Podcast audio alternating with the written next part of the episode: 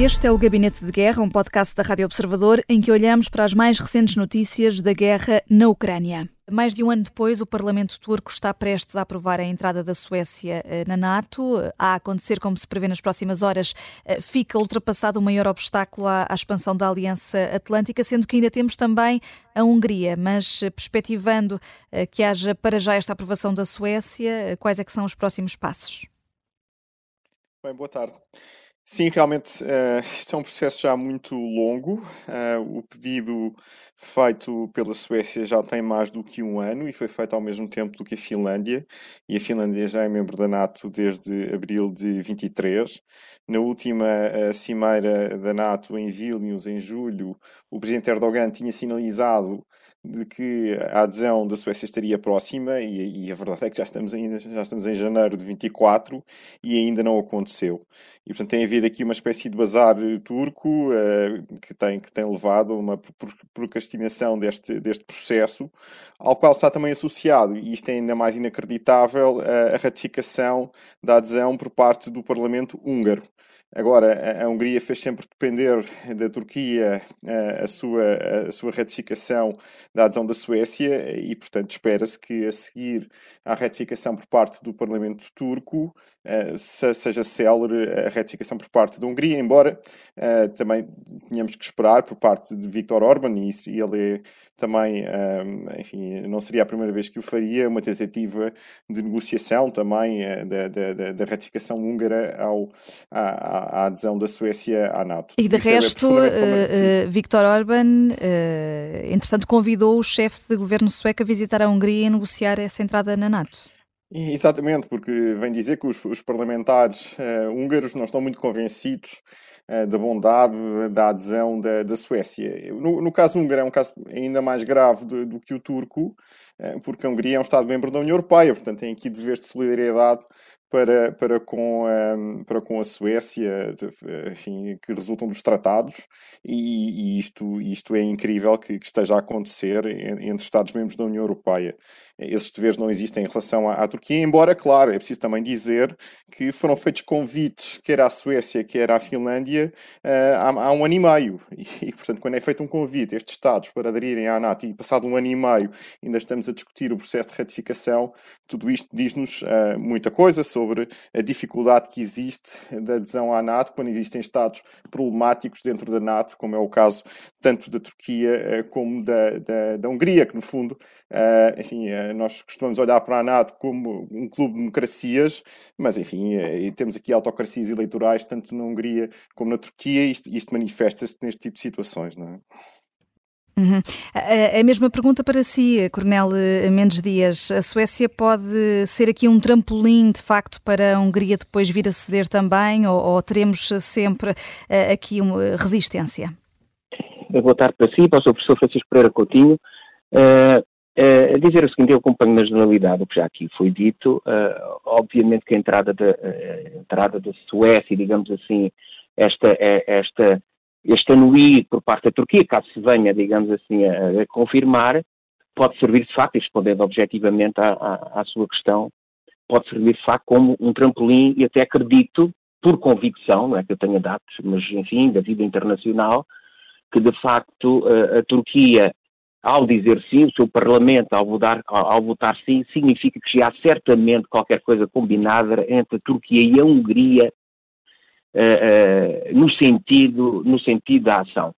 Apenas também dizer o seguinte, eu, eu enfim, percebo a lógica de ver a NATO como um conjunto de democracias e em grande medida, esmagadoramente é, mas eu percebo a NATO como uma organização de cooperação militar uh, também. E, e, desse ponto de vista, tá, não posso deixar de dizer que, de facto, a Suécia entrando, e entrar ainda bem que assim é, mas não posso deixar de dizer que se transforma ou acaba-se por transformar, estamos nos finalmente, o mar Báltico no mar, no mar NATO. Basta ver os países que rodeiam e, portanto, com a Suécia passarão a ser todos, e mesmo alguma limitação na projeção para o Ártico, passarão a ser todos pertencentes, uh, pertencentes à NATO.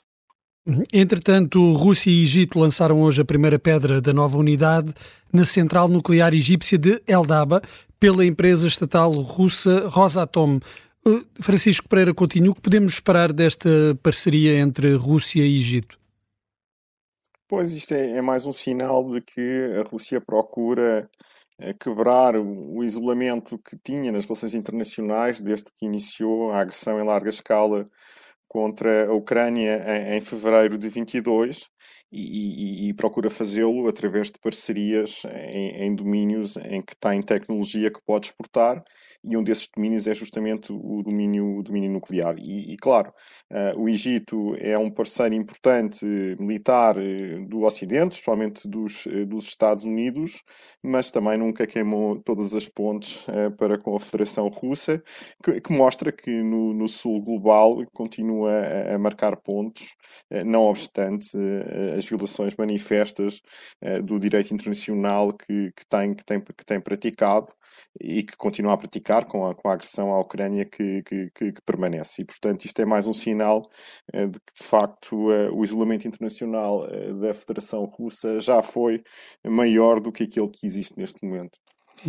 A marcar o dia, no teatro de operações, temos um ataque em larga escala com mísseis da Rússia na Ucrânia, incluindo a capital Kiev, e com o Kremlin a dizer que a Rússia não atinge alvos civis. Coronel Carlos Mendes Dias, há alguma evidência disso neste ataque ou antes pelo contrário? Sim, quer dizer, eu julgo, eu julgo que faz as duas coisas, faz as duas coisas, uh, muitas delas estão provadas, outras não, mas de facto atinge, é, basta ver, atinge alvos civis, atinge alvos militares e atinge alvos civis que, uh, por força do, fenómeno da guerra, formam em alvos militares, mas quer dizer, muitos, uh, muitos serão, aliás, parece ser evidente uh, que serão alvos civis. Neste caso muito particular, estamos a falar, de Kiev, Kharkiv e Pavlorad, uh, da maior parte dos casos, do meu conhecimento, mas a confirmar, são locais onde de facto estava tropa russa ou locais de fabrico de mísseis, explosivos e até munições. Mas há uma componente desses, eh, desses objetivos que eu, a esta distância e do, e do que sei, não posso dizer que sejam de facto objetivos militares, porque me parece que não são. E por conseguinte, uh, não posso ser mais objetivo. Dizer também que foi muitos mísseis foram utilizados. Eu já que já tinha dito, mesmo aqui no Observador 14 ou 13 de janeiro, etc., dessas fragilidades da defesa aérea ucraniana para determinados tipos de mísseis, que no seu conjunto rondavam os 20 a 25% de taxa de empenhamento de sucesso, independentemente de estarem a defender Kiev ou estão na linha da frente, ou de alguns que estavam a defender Kiev, Kharkiv, etc., tiveram ido para a linha da frente, porque senão a força aérea russa ficava com toda a liberdade de ação. Dos dados que tenho, houve uma taxa de empenhamento com sucesso ucraniana a rondar os 50%, neste caso mísseis, e vou só destacar a utilização do míssil Iskander, e destaco porquê, porque é um, é um míssil muito difícil de apanhar, ele por causa da sua velocidade. A velocidade é, julgo que é Mach 6, Mach 7, estou a dizer de cor, mas certamente não estou a errar muito. Isto é entre mais ou menos 7.300 km hora a 8.500 km hora, com erros circulares prováveis, conforme os sistemas de diamante 5, 7 metros, 2, 5 metros de precisão, se se utilizar o míssil, julgo que foi este, é a versão Scander-M, o míssil 9M273, tem capacidade nuclear, não foi utilizado obviamente, mas é um míssil que é utilizado uh, na maior parte dos casos para objetivos uh, de muito elevado valor. E foi utilizado desta, e foi utilizado desta feita, e, e julgo que é importante mencioná-lo.